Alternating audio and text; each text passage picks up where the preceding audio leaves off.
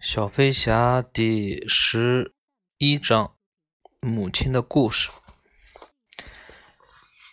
然后好了，孩子们都坐好，来，我们要开始讲故事了。从前有一位先生，要是他是位太太就好了。坐在温蒂旁边的一个小孩说：“不要是是个……安静。”温迪说道：“还有一位老太太，这位先生叫达林先生，太太叫达林太太。啊，妈妈，还有一位母亲呢，她还活着吗？是吗，妈妈？”一个小孩说：“是的，她还活着。”温迪回答道：“哇，我真开心呐！”图图开心地说：“斯莱特利，你开心吗？”图图问。我当然开心，你呢，圈猫？嗯，自然是开心啦。我认识他们，约翰炫耀地说。我也是，迈克尔稍有迟疑地说。后来他们结婚了，然后有了什么呢？你们猜猜？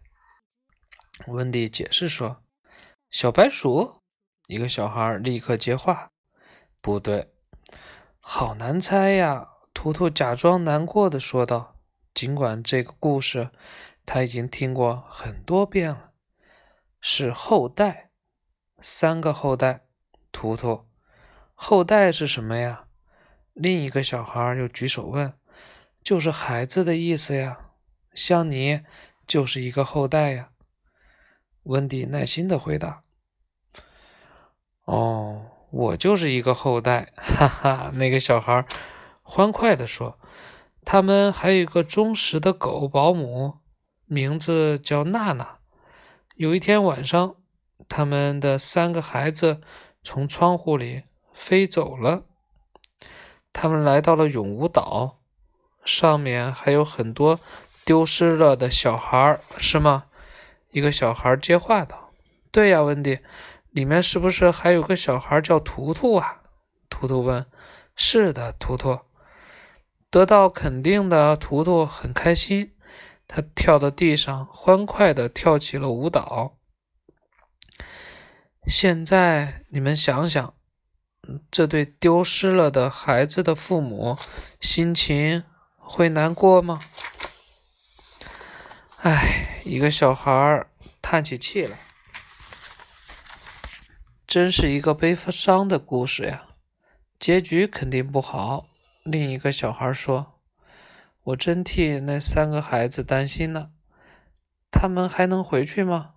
又一个小孩说：“你要相信母爱的伟大。”温迪略带得意地说：“正是因为他们相信母亲会一直为他们打开那扇窗，所以他们才在外面玩了很久。”我喜欢母亲的爱。一个小孩说。那后来他们回去了吗？现在我们来看看发生了什么。温迪说：“大家都探着头，好像这样就可以看到外面发生什么事呢。”在很久以后，从伦敦的火车站走下了一位漂亮的小姐。那肯定是温迪了。一个小孩立刻说：“真的呀？那陪在他旁边的两个小帅小伙。”是谁呢？那肯定就是约翰和迈克尔了。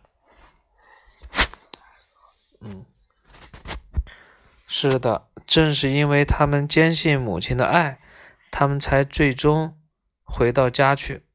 温迪说：“哎，当大家都为他们终于回重回家园而感到开心时，彼得潘却重重的叹了口气。怎么了，彼得潘？”是身体不舒服吗？温迪问。不是，温迪，是你们对母亲的爱看法不对。彼得潘说。他的话让孩子们非常担心，他们全都围了过来。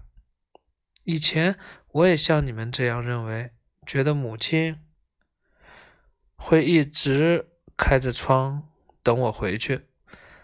但当我在外面玩了一阵子，再回去后，窗户关上了，而且里面有另一个小男孩躺在我的床上。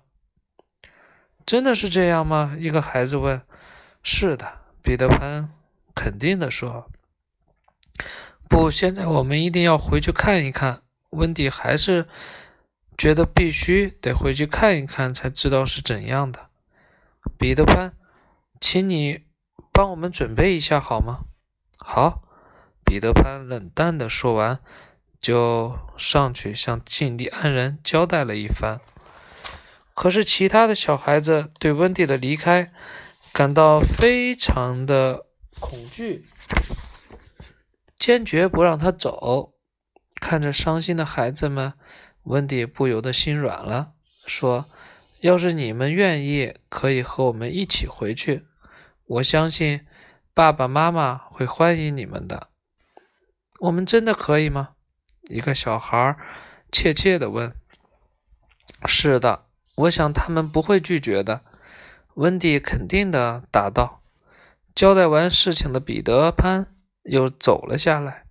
孩子们望着他，满脸的恳求，问道：“彼得潘，我们可以去吗？”“去吧。”彼得潘只得勉强答应。“彼得潘，你也去收拾你的东西吧。”温蒂用颤抖的声音说。“不，你们去吧，我不去。”说完，彼得潘假装很镇定地走了，尽管他的心里非常难过。但为了不让温蒂发现，他甚至还假装乐滋滋地吹起了一首欢快的歌曲。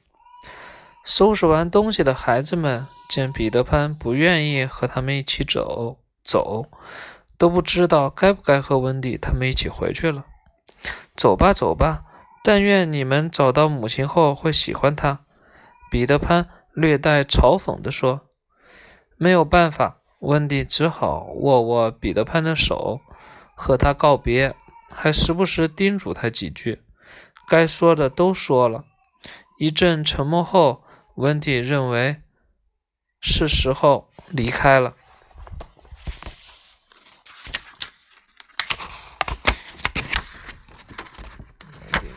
是时候离开了。下一页啊，这第十一章讲完了。